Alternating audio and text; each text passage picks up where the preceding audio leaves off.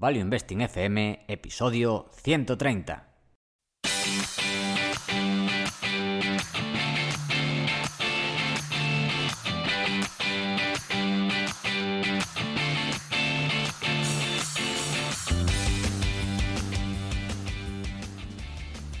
Hola, soy Paco Lodeiro. Bienvenido a Value Investing FM, el podcast semanal en el que te ayudaremos a sacarle partido a ese dinero que tanto cuesta ganar y ahorrar. ¿Cómo? A través del método inversión más seguro, sensato y rentable, el Value Investing. Te recuerdo que si quieres sacar partido de tus ahorros y no sabes cómo empezar, tienes a tu disposición mi curso gratuito de introducción a la inversión en bolsa en la web www.academiadeinversión.com. Y yo soy Adrián Godas, colaborador de Academia de Inversión, fundador de Hacia el Danubio, rey de Godas Academy y emperador de Godas Research. Si te interesa la inversión en minas, este es tu sitio. Te animo a hacer el curso gratuito en godasresearch.com. Esta semana tenemos nuestro resumen del mes, donde comentamos lo que hemos hecho pues, durante los últimos 30 días. En este caso, pues toca hablar de junio.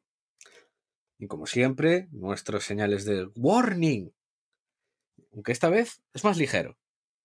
Esta vez hay poca cosa que decir. Y es, pues comentas tú, Adrián. Sí, simplemente avisar de que se termina la oferta de Godas Research. Se va a acabar el día 13. Ya venía diciendo de que le iba quedando menos tiempo. Pues ya tenemos el día. Se acaba la oferta de lanzamiento el día 13. Así que ya sabéis, si tenéis dudas, haceros el curso, el curso gratuito y si os gusta, bueno, si tenéis cualquier duda, obviamente, pues me la comentáis al respecto. Dicho lo cual, pues afectamos a lo personal, Paco. ¿Tú qué has hecho este mes? Bueno, para empezar en lo personal, ya, ya ves cómo estoy, un poco cargado. Sí, sí, un poco cargado de la alergia, también de no dormir. De hecho, vengo de la farmacia, acabo de coger, mira, estaba echándole un vistazo le pedí algo para las alergias que sea duro, pero que no me deje cao. Porque hay medicamentos para alergia que te dejan fuera de juego. Y me ha dado Reactine, que es cetiricina y pseudoefedrina. Y es de Johnson Johnson. Así que los accionistas de Johnson Johnson estarán de enhorabuena. Y bueno, ¿cómo ha ido el mes? Pues, a ver, me ha dado alergia hoy. No he estado en general mal de alergia, pero bueno, de vez en cuando eso me pega algún día. Pues el mes marcado también por la paternidad.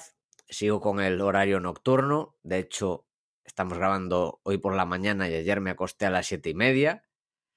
Que bueno, por un lado es duro para algunas cosas, por cuando tengo que hacer cosas por la mañana, pues me revienta bastante pero en general me ayuda bastante a concentrarme. Yo soy una persona que cuando estudiaba me gustaba mucho el horario nocturno, no hay nada que te moleste y bueno, lo he aprovechado para estudiar y para hacer algunos cursillos que tenía pendiente que tenía ganas de hacer y el horario nocturno pues me está permitiendo hacerlo sin distracciones.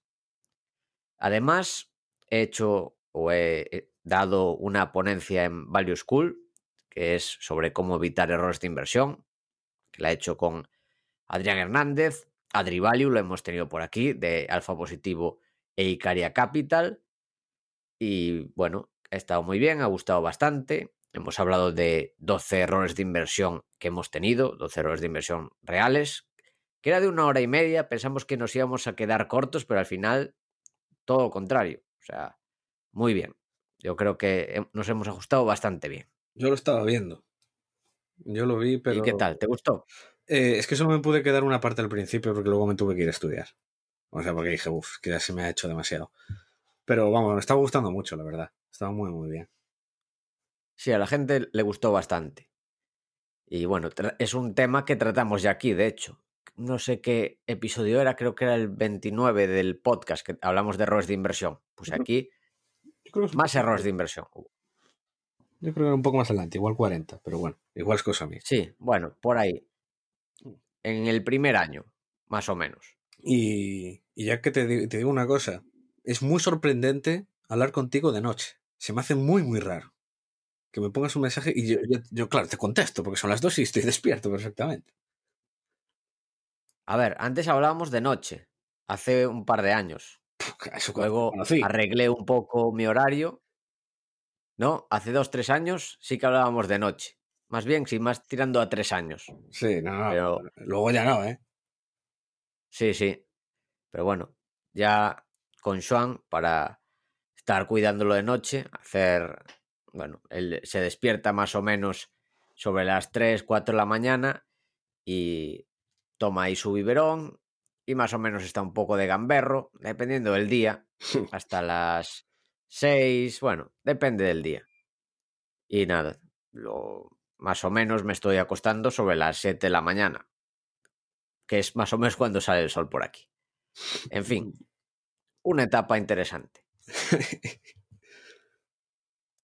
y bueno, hablando de, de la charla esta, que dimos eso con Adrián Hernández, Adri Value, de Alfa Positivo y Calla Capital. Me estoy poniendo al día con Alfa Positivo, que está muy bien. Aprovecho para recomendarlo. Sus podcasts están muy, muy bien.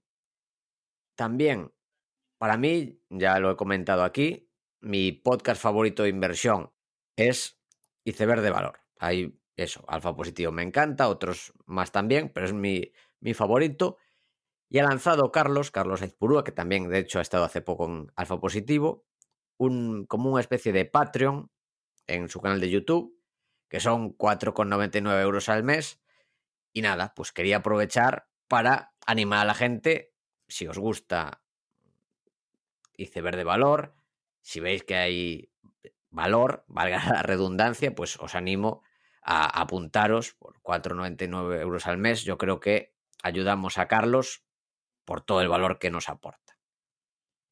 Por otro lado, he retomado el entrenamiento. El mes pasado pues estaba regular también este cambio horario, pues complica todo porque yo antes entrenaba por las mañanas y ahora pues le he dado la vuelta al día y bueno, pues lo estoy retomando en casa también, me he dado de, de baja en el gimnasio, he cogido una barra de dominadas para la casa que digamos que era algo que necesitaba también para el entrenamiento y bueno, pues digamos que me ayuda a retomarlo y teniendo los recursos necesarios. La cogí en Amazon bastante bien de precio, me costó menos de 100 euros, la había en Decathlon por casi el doble, así que bastante bien. Y por último, en lo personal, estoy automatizando el tema de academia de inversión, sobre todo temas relacionados con la contabilidad que me quitan tiempo y todo lo que se pueda automatizar es recomendable hacerlo y más ahora negocios online. Gisela es consultora de automatización, su web es giselabravo.com y además es oyente del podcast. Y además le pregunté cuál eran los podcasts que más le gustaban y era el resumen del mes. ¿Qué te parece, Adrián? Hace bien, hace bien y, bien. Y te está ayudando entonces a automatizar, claro, muchísimos procesos, ¿no? Entiendo. Porque. Sí. Además a ti te hace falta, ¿eh? sí, de momento me ayuda con tema contabilidad, pero vamos a mirar otros temas para automatizar. Por ejemplo, temas de. Hay que mirarlo cómo hacerlo, pero temas del broker. O sea, cuando me lleguen las órdenes, que me las ordene para ir teniéndolos, porque claro, el problema es que tengo por un lado de Giro y por otro lado Interactive Brokers. Pues a ver cómo puedo hacer con eso. Vamos a trabajar, bueno, primero vamos, esta semana estamos con el tema contable, que es lo más urgente, pero otras cosas que se me ocurran de automatizar, pues me va a ayudar. Ya os haré un, el año, el año que viene, el mes que viene, os haré un resumen de lo que estamos progresando. Bien, bien. ¿Y tú, Adrián, qué? ¿Qué tal este mes de exámenes? Pues muy bien, muy, muy bien. También un mes eh, bastante ocupado.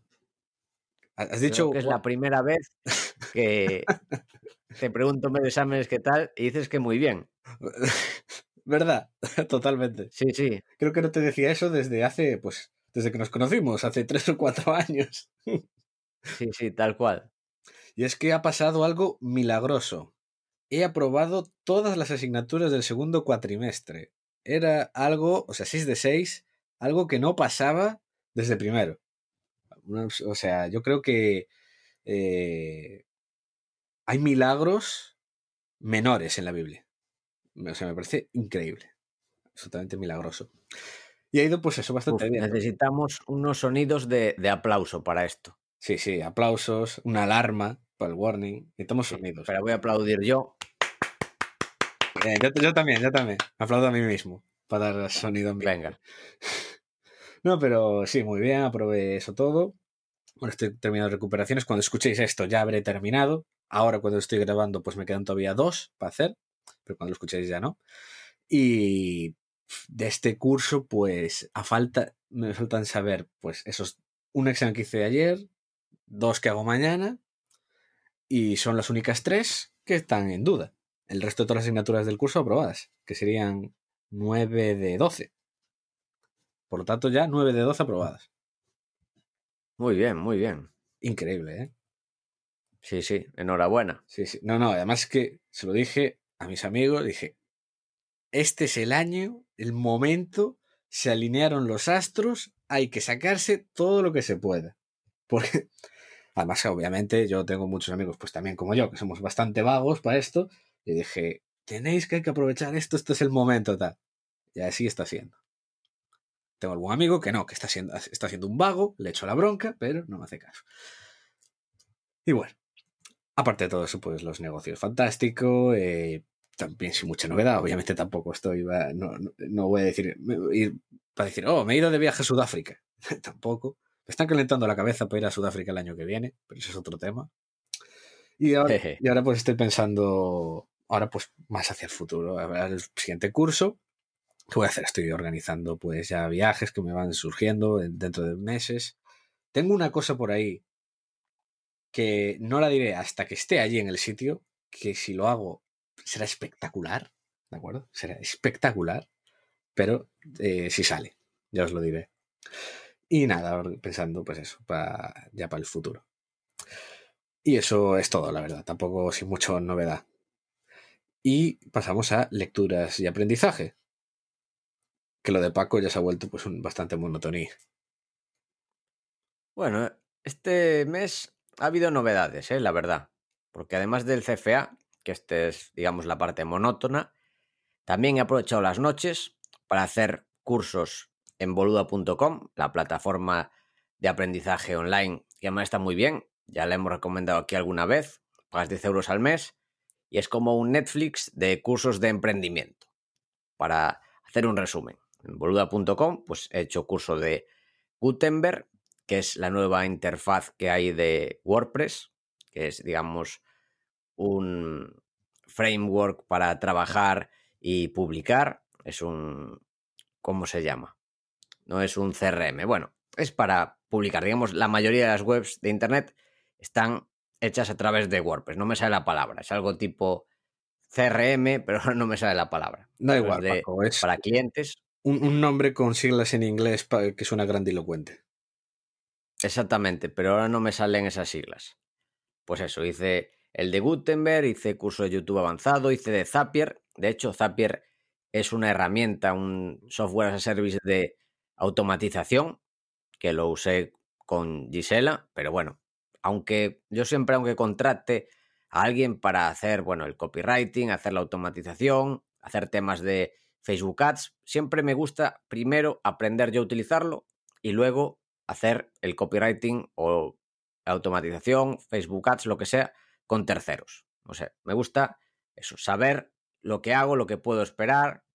No sé, yo normalmente trabajo así. Pues hice el de Zapier, que está muy bien, una herramienta muy interesante. Y además he empezado un curso nuevo que se llama Decision by Design, que es un curso de toma de decisiones, algo importantísimo en esta vida, que es de Shane Parrish, de Farnham Street. De momento he hecho la primera lección y me está gustando mucho. Es algo que hacemos todos los días, muchas veces al día, que es importantísimo la toma de decisiones, pero es algo que en general no nos forman para ello. Y bueno, yo creo que es importante.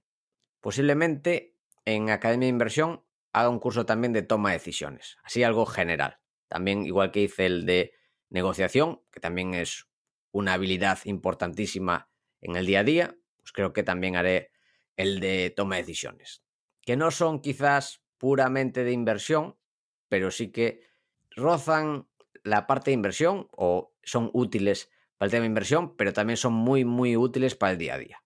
Y bueno, esto es lo que he hecho en temas de aprendizaje y de lecturas. Tú, Adrián, ¿qué has hecho? Pues he leído bastante, la verdad. He aprovechado ahora que pues otra vez eh, tenía algo más, un poco de tiempo entre los exámenes, pues para seguir leyendo.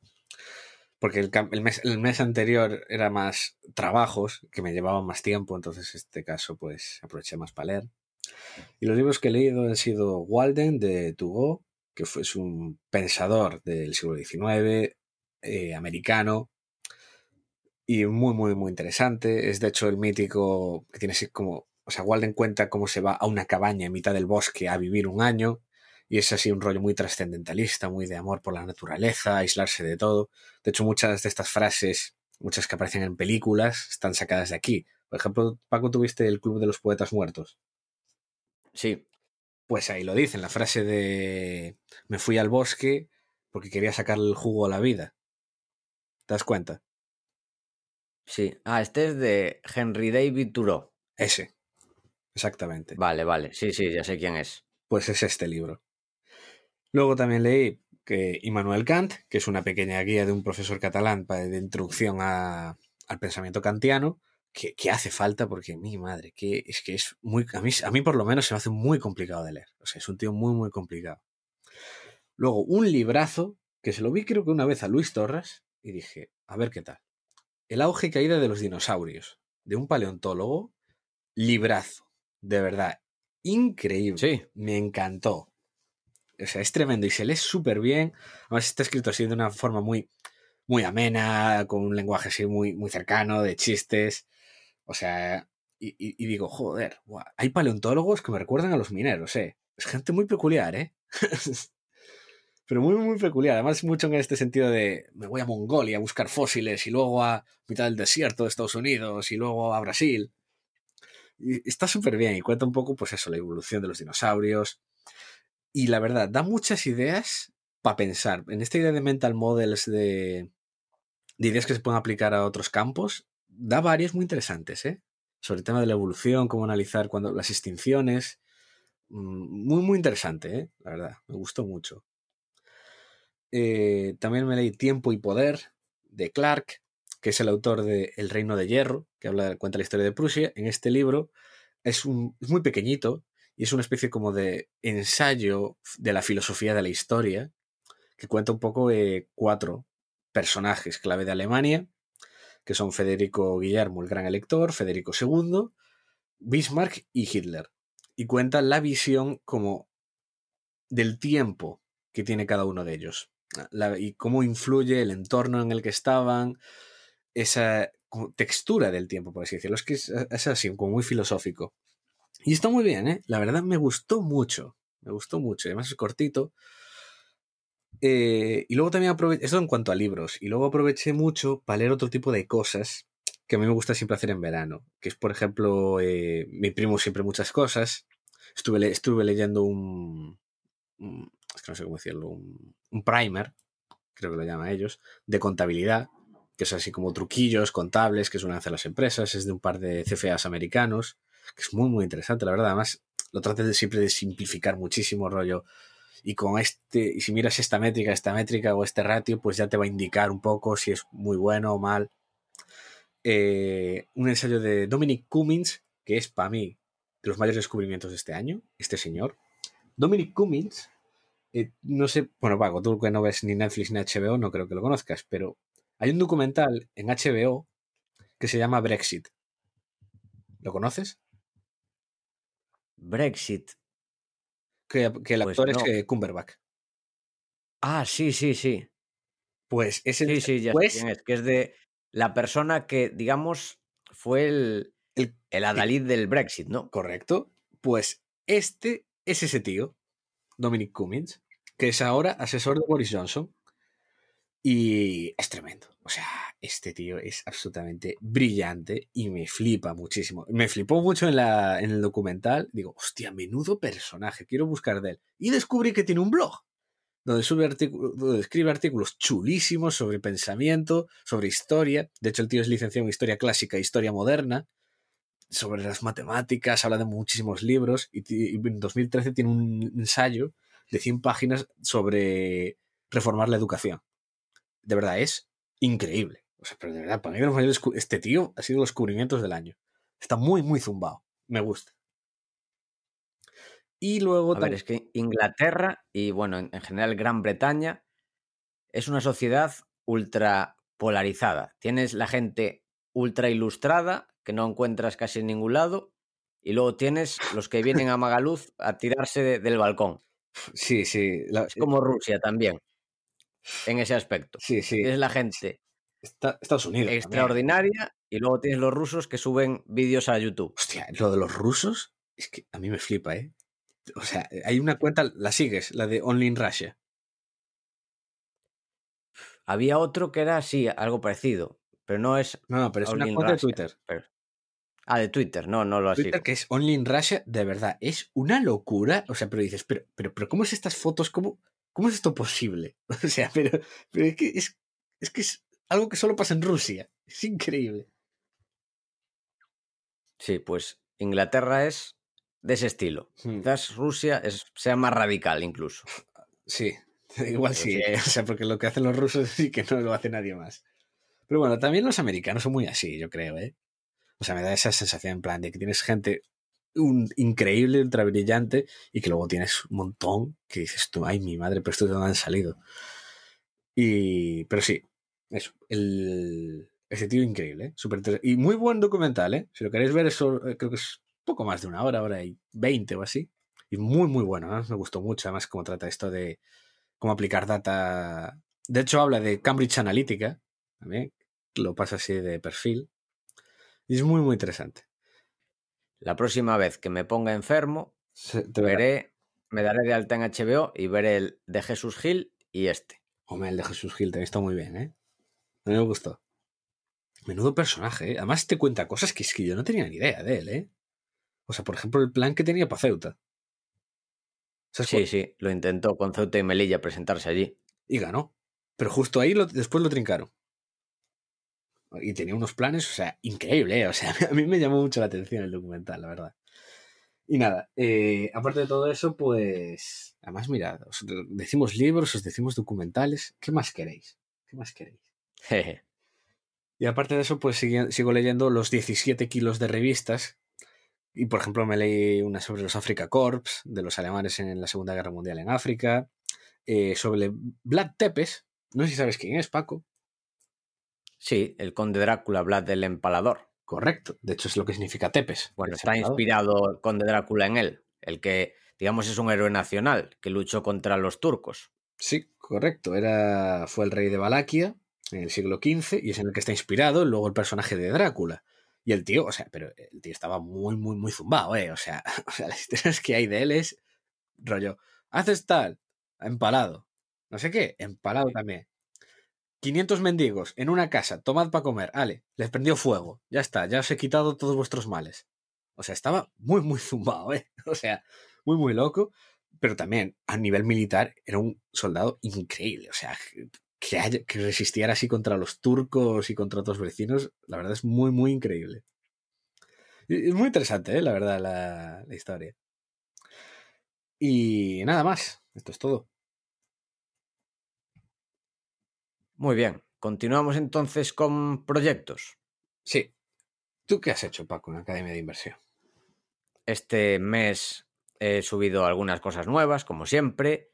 Por ejemplo, cómo configurar alertas en Interactive Brokers, un análisis interesante de una empresa japonesa, que la comenté un poco con Mark, que Japón es que hay cada cosa a unos precios que es que no, Aquí, si lo comparas con los precios que hay, cotizarían al doble o al triple. Pero bueno, es Japón. También hice mi primera sesión de preguntas y respuestas en Crowdcast con los alumnos de Academia de Inversión. Bastante interesante. Repetiremos, intentaremos incluso hacer alguna con invitados. Y además he compartido mi cartera al desnudo. Y bueno, aunque no lo he subido, voy a subir, a ver si esta semana, un caso de una empresa que parecía muy barata, pero era una trampa de valor. Que para no caer en este tipo de, de trampas de empresas que ves que por los activos, pues te sale casi gratis, pero al final esos activos se diluyen. Y bueno, esto es lo que he hecho en la formación avanzada de Academia Inversión. Además, con Ortega y Lodeiro hemos empezado, Lucía y yo, mentoring con Pablo Osorio. Estamos con la Asociación Ronsel, que organiza con la Junta mentoring con empresarios y gente que se dedica a asesorar empresas. Y nos ha tocado con Pablo Osorio, estamos contentos. Nos sirve de no solo para ayudarnos y guiarnos, sino también de accountability partner. Es decir, que tenemos que decir qué cosas nuevas hemos hecho las últimas semanas y así digamos que cosas que son importantes pero no son urgentes nos forzamos a hacerlas porque nos hemos comprometido con un tercero. Muchas veces es lo que pasa cuando tienes un negocio o incluso en tu vida, pues que hay cosas que son importantes pero como no son urgentes las vas posponiendo. Gracias a esto pues nos ayuda a ponernos las pies en esto. Y por último, bueno, estamos ultimando todo antes de las vacaciones de Lucía, que son en agosto. Y bueno, estamos trabajando en todos los proyectos para dejar todo listo para que Lucía pues, no se tenga que preocupar de nada y disfrute de sus vacaciones, que es importante también. Por último, en el podcast hemos subido los vídeos del gran evento. A la gente le ha encantado los vídeos, la verdad es que estuvo muy bien el gran evento, las exposiciones muy interesantes, ya sabéis, están en academiainversión.com barra evento 2020 o si no también en el canal de YouTube de Academia Inversión. Son 11 presentaciones, todas ellas muy interesantes.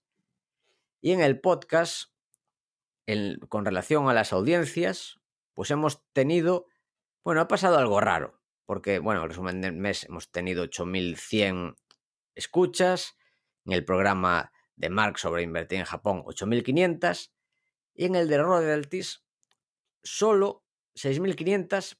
¿Pero por qué? Porque ni Spotify ni Apple Podcast contaron bien las, las visitas. O sea, si miras, tanto en Spotify como en Apple Podcast, como para ese programa, como si tienen un 90% menos de escuchas, que no tiene sentido. O sea, ha debido haber algún problema con el tema de escuchas porque Insisto, no tiene sentido que, haya menos en este programa, que además gustó muchísimo. Y el consultorio, bueno, ha pasado menos de una semana y ya llevamos 5.700. O sea que sí, lo normal es que también llegue a las 8.000. Estamos ahí consolidándonos. Sí, estamos muy contentos con eso. El royalties no sé qué pasó ahí, pero bueno, yo creo que sí que hemos superado las 8.000 también. Cosas de la tecnología moderna. Esto, con palancas y poleas no, no, pasaba. Exactamente. En una era cyberpunk esto no pasa. Hostia, que lo volvieron, a lo volvieron a retrasar el juego, ¿eh? El Cyberpunk 2077. Sí, sí, lo volvieron a mandar, creo que estaba para agosto, no sé si luego lo movieron en septiembre y ahora ya está para noviembre o algo así. Uy, mal asunto, tengo, ¿eh? tengo unas apuestillas por ahí pendientes estoy deseando cobrar. Los juegos que, retrasan varias veces suele salir mal la cosa, ¿eh? Siempre. Siempre. Sí, sí. O sea, sobre todo estos últimos años, porque siempre es porque se han visto apurados en tema de gráficos y en tema de programación y siempre lo retrasa. Bueno, es de siempre, ¿eh? O sea, digamos el juego con más hype posiblemente de la historia fue el Daikatana de John Romero, que además él no para de presumir que iba a ser el mejor juego del mundo. Bueno, John Romero es uno de los, bueno, fue el que creó el Doom, si no me equivoco. Sí, sí, sí, no, no, fue de los pioneros entre del videojuego. Voy a comprobarlo. Es, de, los, de los primeros shooters y de los, sí. es uno de los grandes padres de la industria. Sí. El Quake, el Wolfenstein 3D, el Doom. Exactamente. O sea, los grandes shooters de la historia pasaron por él. Y el Daikatana, en teoría, es el mejor y él no para de presumir que iba a ser impresionante. Se estuvo retrasando, retrasando, retrasando y al final el juego fue una basura absoluta. Así que O sea, no es algo de los últimos años, sino que es algo de toda la vida. También el Spore, no sé si sabes cuál es el Spore. Es que, es que esos más viejos no lo sé. Eso sí que ya no. El Spore era de. Digamos, tú empezabas siendo eso, una espora, y luego al final te convertías en un ser vivo cada vez diferente. O sea, fue un, un juego ultra. Bueno, con un hype altísimo. O sea, fue de hace. Fue, me estoy mirando, de 2008. Y nada, pues prometía muchísimo. Eran, si no me equivoco, estaba detrás las personas que estaban en el Civilization, si no me equivoco, Sid Meyers. Hostia, Sid Meyers, claro. Sí, me suena lo de Sid Meyers. Estoy mirando para asegurarme. Vamos, y fue, y fue un fracaso. Sí, fue un fracaso absolutísimo. No, no, es que. Tenía cosas curiosas, pero el juego eh, al final acabó siendo horrible. O sea, cuando algo se retrasa, se retrasa y tiene mucho hype, buf, cuidado. Mal siempre. Pero, pero siempre, o sea, a mí me pasó mucho con el Watch Dogs también. Juego ultra hypeado. retrasado más de medio año. Salió muy defectuoso. Estoy pensando si algún otro caso. Pero sí, o sea, si se retrasa y hay hype. bastante dudoso lo que pueda pasar. Entonces, eh, tengo ahí una, pues, un par de apuestas que estoy seguro que voy a ganar al respecto. Y dicho lo cual, pues pasamos a mis negocios. Y primero, pues eh, en Godas Academy, que este mes pues ha subido Narconomics, una Startup Nation, y también un formato que estoy tratando de experimentar distinto, porque quiero empezar a hacer vídeos no solo de libros, sino más cosas. Y una de ellas era eh, hablar sobre los mongoles, así de una manera bastante más holística sobre los mongoles, y me he basado mucho en una de las revistas de Despertaferro. Y quiero ir probando a hacer cosas así. Igual también hago uno con el ensayo de, de Cummins. Pero ya digo, quiero probar así nuevos formatos, que de hecho ya va a hacer casi un año de Godas Academy. Si no me equivoco, creo que va a hacer la semana que viene. Y increíble cómo pasa un año ya. En cuanto a Godaz Research, pues muy contento, muchísima gente, eh, ya hay más de 80 personas, la gente pues está también, le gusta muchísimo, muchísimo interés. Eh, estoy viendo igual tengo el problema de que me decía Rafael Juliana, que, siempre sus comentarios son muy interesantes, ¿eh? digo que siempre comenta muy bien. Que me decía que tengo el problema del... También. Muy reflexivo. Sí, sí, siempre aporta mucho. Y una cosa que me decía es que yo estoy en el punto ciego del experto de que doy cosas como muy por asumidas y que debería explicar un poco más. Y, que, me dijeron que hicieron pues, una especie así como de diccionario. Porque igual lo doy así como muy asumido todo y igual no.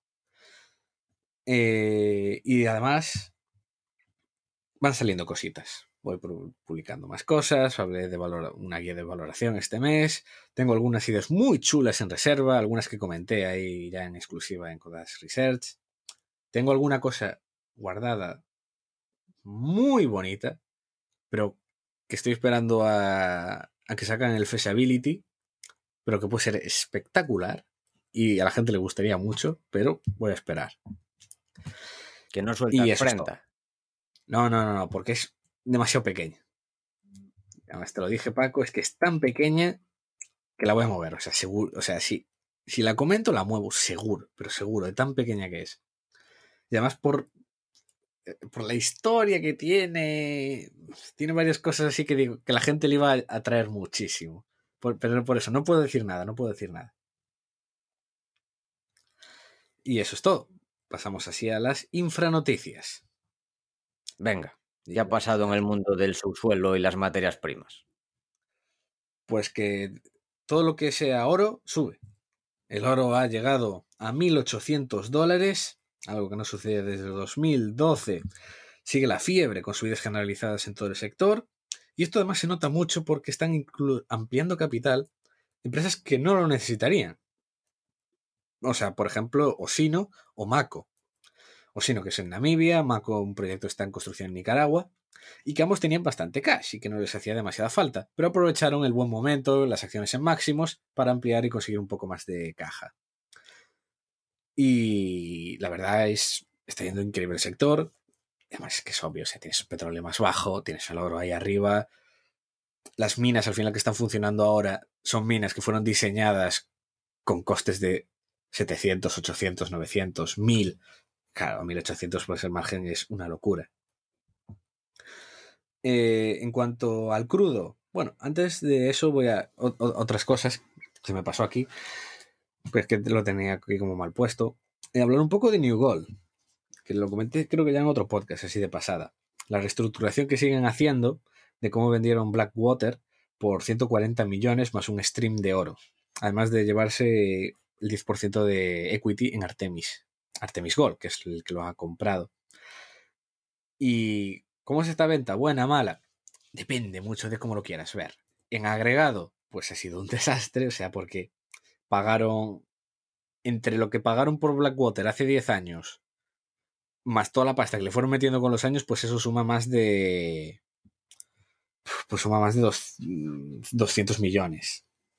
O sea, pagaron como 100, igual otros 100 en gastos. Ya pasado 10 años y lo venden por 140. Bueno, la verdad, bastante triste esta historia. Es el típico activo así súper enorme, pero que necesita muchísimo CAPEX. Y, me llama mucho la atención, porque la gente que está detrás de Artemis son los de Atlantic Gold y es muy buena. O sea, la gente de Artemis es muy buena. Y por eso tengo mucho interés en ver qué hace con Blackwater. Y luego también lo que te comentaba de, en otro podcast de que emitieron 400 millones en bonos al 7,5 a 2027. Porque les vencían los de 2022, que pagaban menos, a 6,5. O sea, al fin, se nota que está tratando de eso, de mm, renovar la empresa, mandar la deuda más atrás, conseguir mucha caja para seguir tratando de arreglar los activos, porque siguen con unos costes loquísimos. Y a ver, a ver qué pasa. A ver, es una historia que, a ver, si arreglan los activos y se pone a producir bien, claro, vale bastante más, pero es que lleva, lleva siendo un turnaround cuatro años. Luego, una historia muy bonita, la de Cardinal Resources, un proyecto en Ghana que fue opado este mes por 200 millones. Una historia muy bonita, porque yo la comenté en Godas Research y dije, señores, esta va a ser opada. Va a ser opada dentro de poco. Y así fue. Toda la gente, además, hubo mucha gente en Godas Research que ya me dijo que se ha pagado la membresía pues con esta idea, simplemente. ¿Por, ¿Por qué? Porque yo ya sabía por mis contactos de que iba a haber pues una OPA. Además, esa OPA implica chinos, porque esta empresa la ha comprado siendo un gol. Y claro, cuando hay chinos de por medio, pues se sabe todo, ¿no? o sea. Entonces, pues eso, la gente ya muy contenta. De hecho, había muchos, no me acuerdo quién era, que ya decía, no me lo estoy creyendo. Hasta que no lo venda y vea el dinero en mi cuenta, no me lo creo.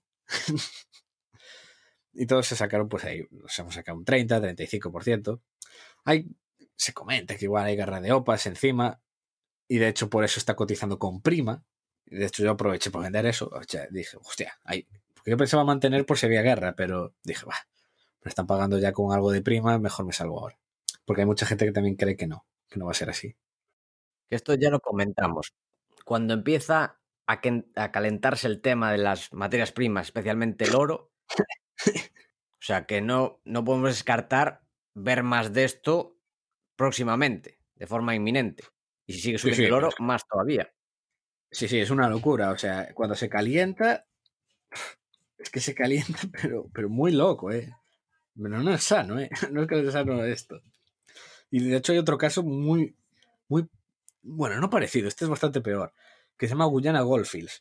La empresa, o sea, empezó, empezaron de que le iban a opar en abril.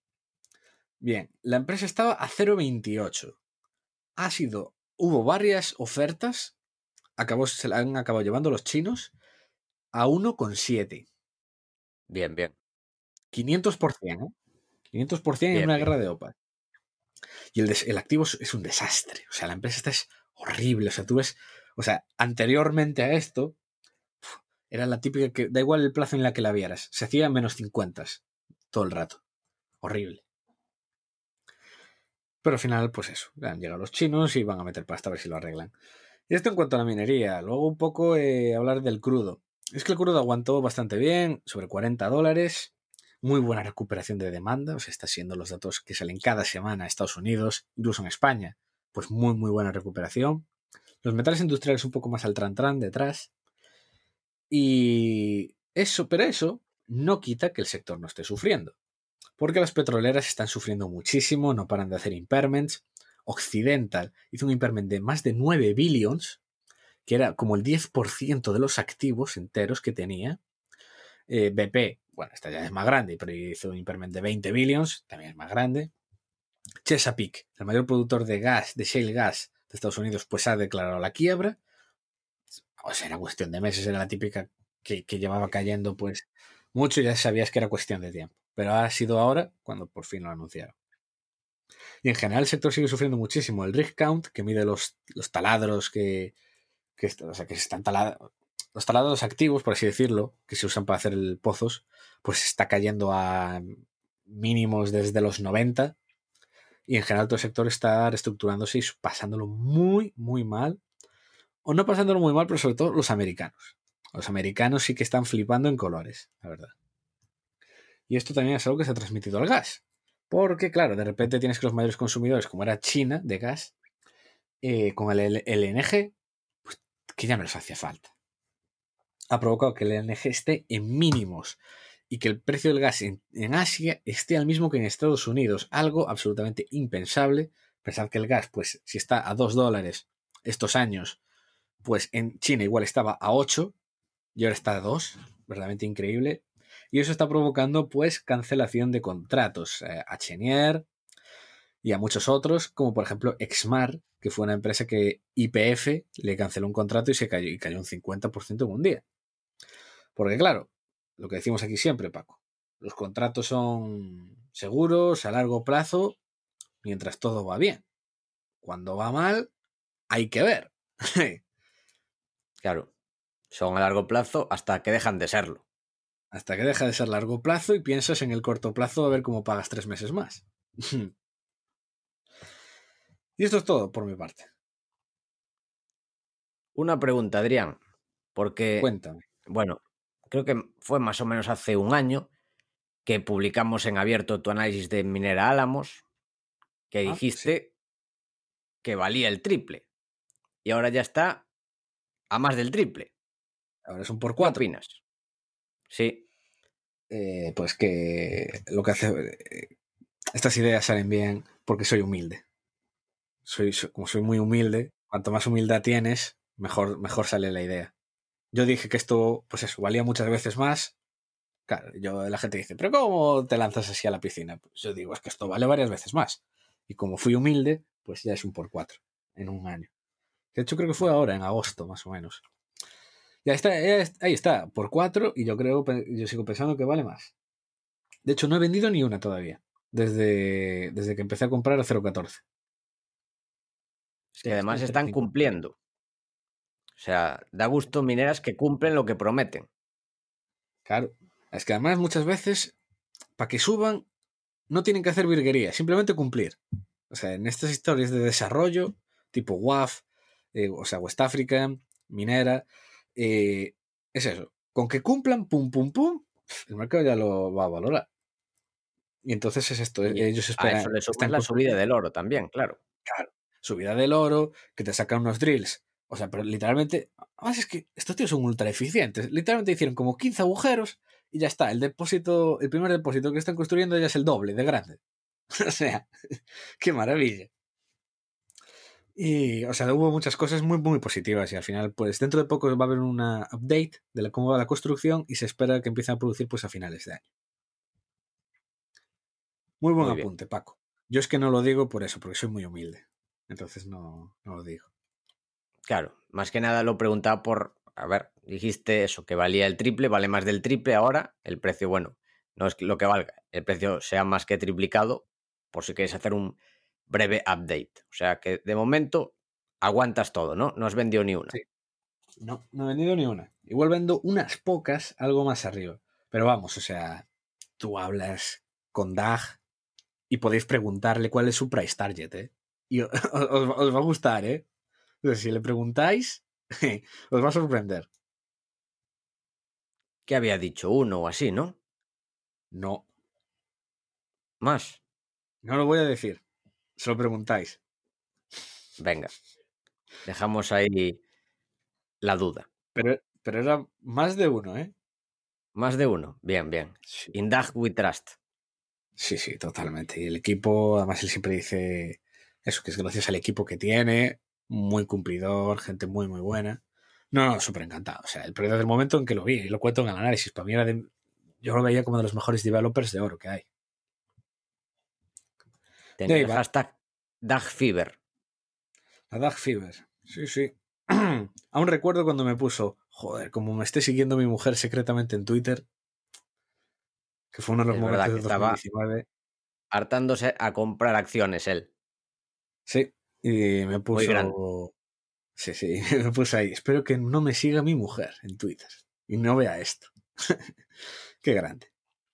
Pero bueno, esto es todo. Ya hemos hablado mucho del subsuelo. ¿Qué ha pasado en la superficie, Paco?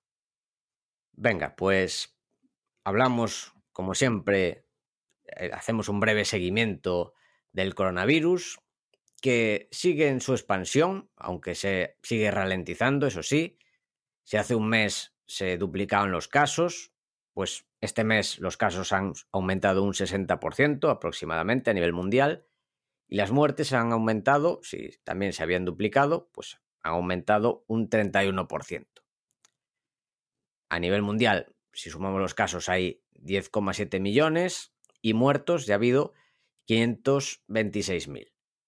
Eso sí, a día de hoy está el tema bastante descontrolado, especialmente en Latinoamérica y en Estados Unidos, que de hecho ayer fue el récord de casos con 50.000 casos nuevos y además estamos a nada del 4 de julio. De hecho, bueno, estamos grabando a jueves día 2, o sea que el domingo, que es día 5, será el día siguiente al 4 de julio. A ver qué pasa. Y además el 4 de julio Sí, sí. coincide con sábado. Buf, Mi madre, sí, sí. Para el que no lo sepa, el día, el 4 de julio es el Día Nacional de la Patria.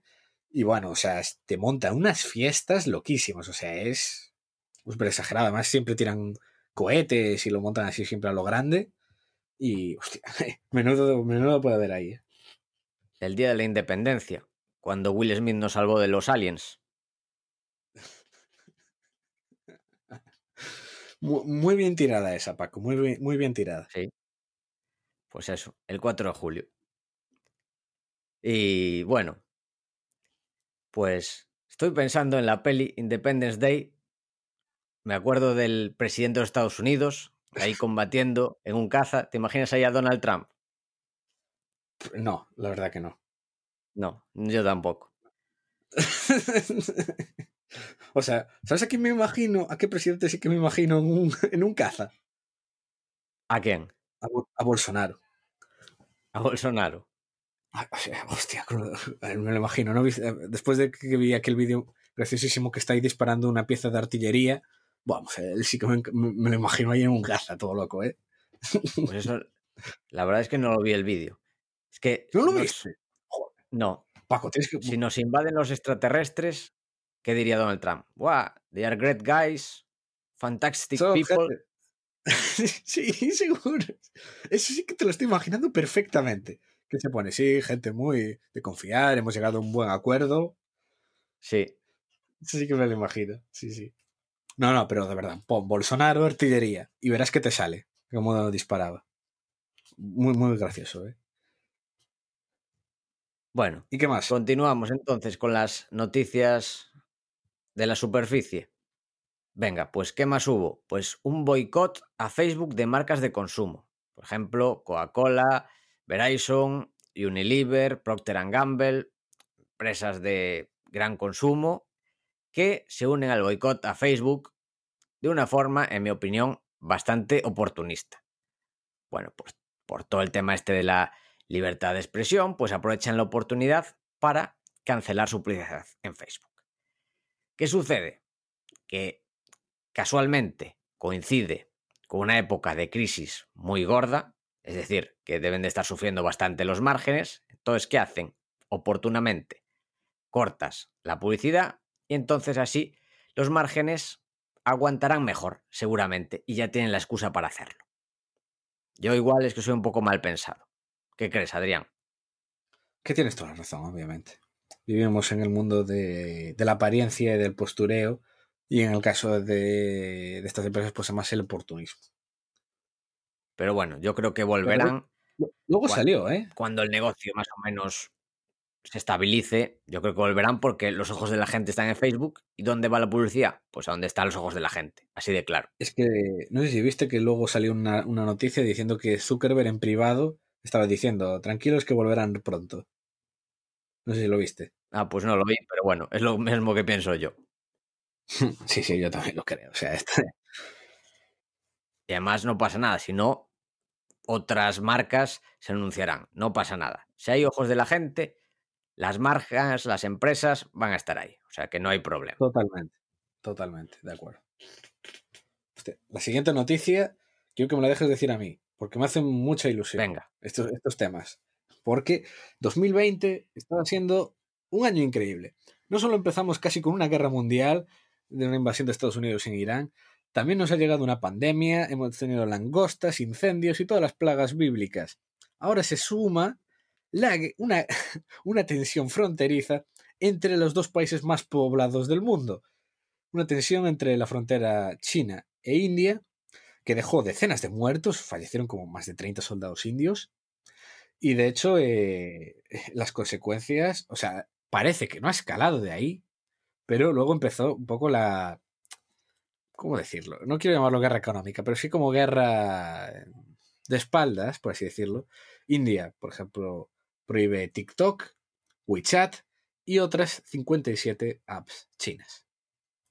Sí, hay tensión en el ambiente. De hecho, no sé cuándo lo comentamos, pero sí que lo comenté en el podcast, que para mí el gran posible cisne negro, que de momento no acerté, pero bueno, se empieza a calentar, sería la tensión entre India y China. O sea, sería, podría suponer para la economía mundial, pues un golpe durísimo. Y es que hay mucha tensión, que desde aquí quizás no la notemos, porque bueno, vivimos en nuestra burbuja occidental, pero estamos ante dos potencias mundiales, las, lo que comentas, los dos países más poblados del mundo, y hay bastante tensión entre ellos por los temas fronterizos. Y además, el gran amigo de China es el gran enemigo de India. Y bueno, India además sería muy bien con Estados Unidos, China muy bien con Pakistán, o sea, ahí hay mucha tensión. Claro, a mí no me parecería cisne negro, pero, pero vamos, porque yo sé esto desde hace pues años, ¿no? Que, esto viene, esta tensión. Entonces, claro, a mí no me pillaría por sorpresa ninguna. A otro, claro.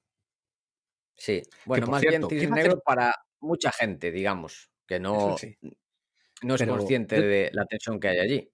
Yo tengo una duda. ¿Ahora qué va a pasar con TikTok? Porque ahora que se han acabado los indios, hostia, es la ventaja competitiva se le ha caído, ¿eh? Los TikTokers indios. Porque hay muchos. Vale, Paco, veo que no, lo conoces demasiado el, ecosistema TikTok. No, eh, lo probé tres días, me pareció. Es que no sé cómo expresarlo y lo borré. A ver, para que te hagas la idea, eh, TikTok creció, o sea, ya es el tiene el tamaño que es básicamente por India. Porque como son muchos indios, todos empezaron a instalar TikTok entonces, literalmente era como la mitad de TikTok era India. Y, hay gente muy rara. O sea, yo tengo amigos que literalmente lo tienen solo para ver vídeos de indios haciendo cosas. Porque hay cosas muy raras ahí, ¿eh? o sea. Bueno, a mí la verdad es que creo que no me salió ningún vídeo de indios. Pero bueno, si tengo que definir TikTok como comunidad, en dos palabras diría vergüenza ajena. Bien, bien, bien dicho.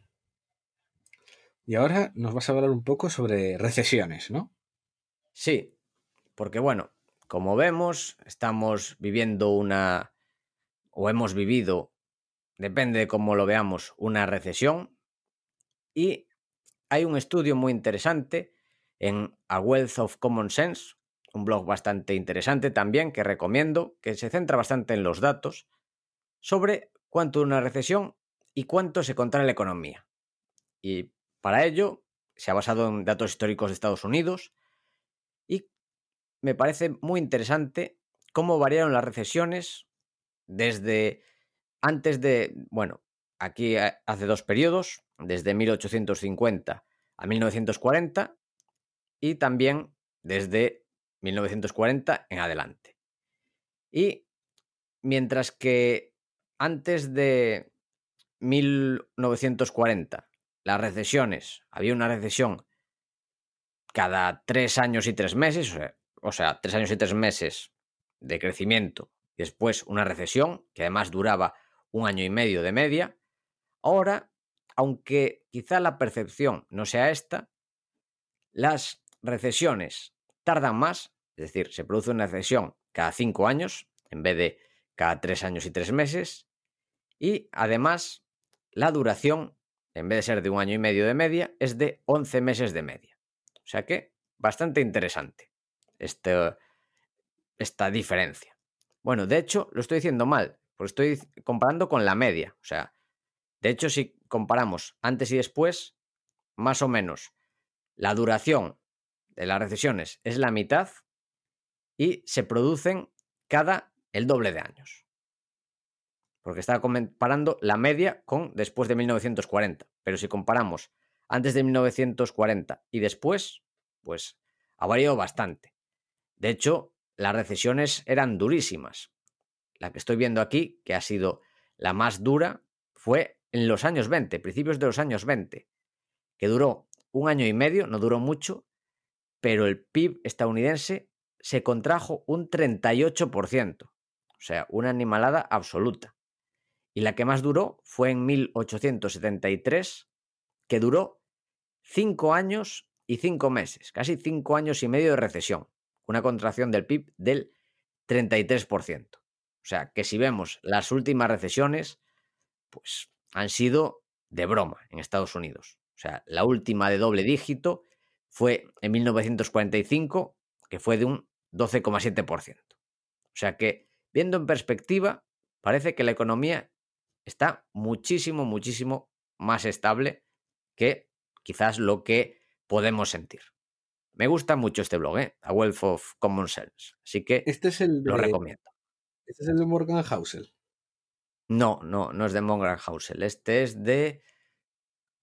O sea, pues puedo. Es, otro, es, otro de los conocidos de Twitter. Sí. Eh, mira, lo voy a decir. Es de Ben Carlson.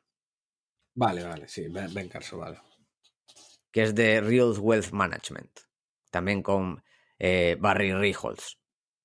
Mm, y hay otros, bueno, son un grupo y este es muy interesante porque es, se centra bastante en historias, análisis del pasado y te da una perspectiva. Me gusta bastante y por eso he sacado este tema que creo que, bueno, puede resultar interesante.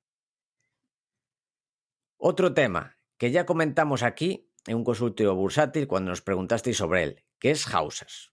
Nos preguntasteis nuestra opinión y aquí comentamos que quizás no se percibe bien lo que es Hausers, que es, digamos, te estás metiendo en tema de promoción inmobiliaria y el riesgo es muy alto. ¿Qué pasa? Te lo venden o parece algo muy atractivo, pero lo que vemos es que se están asociando después de los resultados que está teniendo esta plataforma de crowdfunding inmobiliario, pues parece que bastantes afectados, bastantes usuarios afectados, se están asociando y van a denunciar a Hausers. De hecho, Hausers en 2019 ya tuvo una multa en la CNMV, ya que consideraba que estaba cometiendo infracciones graves como vulnerar el principio de neutralidad y actuar en el mejor eh, interés de los clientes, o sea, no hacerlo, no actuar en el mejor interés de los clientes. Y bueno, parece que hay ya 30.000 inversores que se están asociando, que pueden llegar a 40.000, con 23 millones de euros que han prestado o han invertido y que de momento no saben nada. Además, parece que Hausers no ayuda bastante, así que, en fin, yo creo que este tipo de... También pasa con el eh, crowdfunding de deuda, que se está poniendo de moda también porque mucha gente por el marketing de afiliación lo recomienda, decir, mira, qué interesante, te puede dar una, una rentabilidad de tanto, entonces lo recomiendo. ¿Qué pasa? Lo recomienda mucha gente porque esas empresas les pagan por recomendar. O sea, mucho cuidado con esto. Y ellos los venden como una rentabilidad muy buena del 6, 7%, lo que sea, pero no exenta de riesgo. O sea, que mucho cuidado con esto, plataformas que te prometen una rentabilidad muy por encima de la que hay en el mercado, pero no hablan de los riesgos. Así que cuidado con esto. Y por último, Adrián, ¿quieres comentar el fraude del trimestre? Hombre, ya sabes que a mí estas cosas siempre me encantan. y es tú pusiste el fraude del trimestre. No sé si sería de trimestre porque también está Lacking Coffee, creo que fue este trimestre. O sea, también. habría lucha. O sea, del mes podemos decir. O del año en Europa, por lo menos. Eso sí. Del año en Europa, venga, lo dejamos ahí. Venga. Wirecard, una empresa de pagos alemana pues que literalmente pues, eh, se ha tenido que declarar en quiebra porque se vio que las cuentas estaban todas falsificadas y, y toda la caja era falsa. Literalmente desaparecieron 1.900 millones de la nada, que no había. Y de hecho salió luego a la luz, que fue ultra bestia, el auditor Ernst Young diciendo de que no había pedido en ningún momento la certificación de los bancos. O sea, no, no había comprobado que esa caja estaba ahí. Sí, en los últimos tres años creo que era. Claro, y a ver, es, es, un poco grave. Es un poco grave eso. Entonces, pues eso, la, 1.900 millones desaparecieron, las cuentas todas manipuladas y la empresa se declaró en quiebra. Y es la primera quiebra de la historia de una empresa del DAX 30, el gran índice alemán. No, lo de Ersan Young es que increíble. O sea, te digan, si eres un auditor, tienes que auditar que sea verdad. Pero que te digan que tienes mil millones y no lo compruebes, es que, ¿qué hacer Yang? ¿Firmar y ya está? Pues sí, literalmente sí. y en teoría es una Big Four, que, bueno, parece que da credibilidad. Y ya ves tú. Hay gente que ya está proponiendo cambiarle el nombre y llamarlo Ernst Andersen. Sí, sí, es que tal cual. A ver, Arthur Andersen era la quinta bueno, eh, eh, ahora son las Big Four, que son Pricewaterhouse, KPMG, Ernst Young y Deloitte, que son las cuatro grandes auditoras a nivel mundial. Y antes la quinta era Arthur Andersen, que desapareció por todo el tema de Enron. Pues esto, a ver, no está a la altura de Enron, pero. Hostia, es que vaya chapuza. Sí, sí, sí, la verdad. ¿Y a quién salpicó, Paco? Porque ha salpicado al que está cayendo en todas. Sí, que bueno, también se le ven muchas cosas malas porque también está en todos lados, también está haciendo cosas muy buenas, pero ha vuelto a caer, que es SoftBank, ya que prevé demandar a Yang, ya que compró en 2019 la empresa bonos convertibles de Wirecard, se gastó 900 millones de euros, creyendo que invertía en una empresa fiable, pero al final la contabilidad está trucada y el auditor en Yang decía que todo bien y parece que no. Así que, en fin. Hmm, otra para tenemos. Sí, sí, pero es que tenemos que destacar. O sea, porque la historia de Worker realmente ya viene de los últimos años. O sea, siempre ha habido comentarios por ahí sobre la empresa. Y queremos destacar, porque muchas veces nos metemos con los analistas por no ser independientes. Y hay que darle un premio desde aquí. De hecho, yo diría casi para mí de los de los personajes del año, que es al analista que tuvo los huevos de ponerle los, que llevaba como más de dos años price target de Wirecard cero. Y se lo puso, no me acuerdo qué firma era, y le puso price target cero. Esto es un fraude. Sí, vamos a decir el nombre, es Neil Campling de Mirabaud. Pues ya sabemos. Ese señor tiene absolutamente nuestro respeto, porque hay que ser muy. Mm, tener muy, muy, mucha cabeza, ¿eh? Y que te dejen hacer eso, la verdad. Y además en una empresa así, mil millonaria, claro. Sí, sí. Pues Mirabaud es una empresa financiera suiza y Neil, Neil, voy a decir bien el nombre, Neil Campling, en marzo de 2019 dijo que la empresa valía cero. Sí, sí. Y ahí está. Increíble, ¿eh? Y además, no sé qué pasó. También recuerdo, creo que fue un periódico tipo el Wall Street Journal que habló sobre los problemas de, de Wirecard y creo que le denunciaron también por hablar de este tema y al final era todo cierto. Que sí, que sí, que el tema de Wirecard realmente si indagas un poco ves que ya salieron cosas los últimos años, de que ya, ya había ahí, se olía algo raro. Y esto es todo. Sí, un mes interesante. Sí, sí, la verdad muy bonito. Bueno, ¿quieres recordar? Bueno, lo recuerdo yo. Yo, antes de hacer o apuntarme a Godard Research, haría el curso gratuito, que está muy bien. Perdona que insista, pero es que está muy bien. Hay otros cursos gratuitos que te apuntas y bueno, te están vendiendo humo la mitad del curso. Eso no pasa con el de Academia de Inversión ni con el de Godard Research, sino que aportan valor. Así que si os interesan las materias primas, que además creo que estamos en un buen momento, ya sabéis, godardresearch.com y os apuntáis al curso gratuito. Y si os gusta, también tenéis, digamos, la parte de pago de Godard Research, que también aporta muchísimo valor, con grandes ideas y una comunidad impresionante. Total. He hecho un buen resumen, Adrián. Muy bien, muy bien. Voy a llorar de la emoción. Venga. Pues, ¿algo más que añadir? Bueno, creo que sí. yo añadiría que el reactine este me está funcionando muy bien, ¿eh? Cuando empecé estaba la verdad.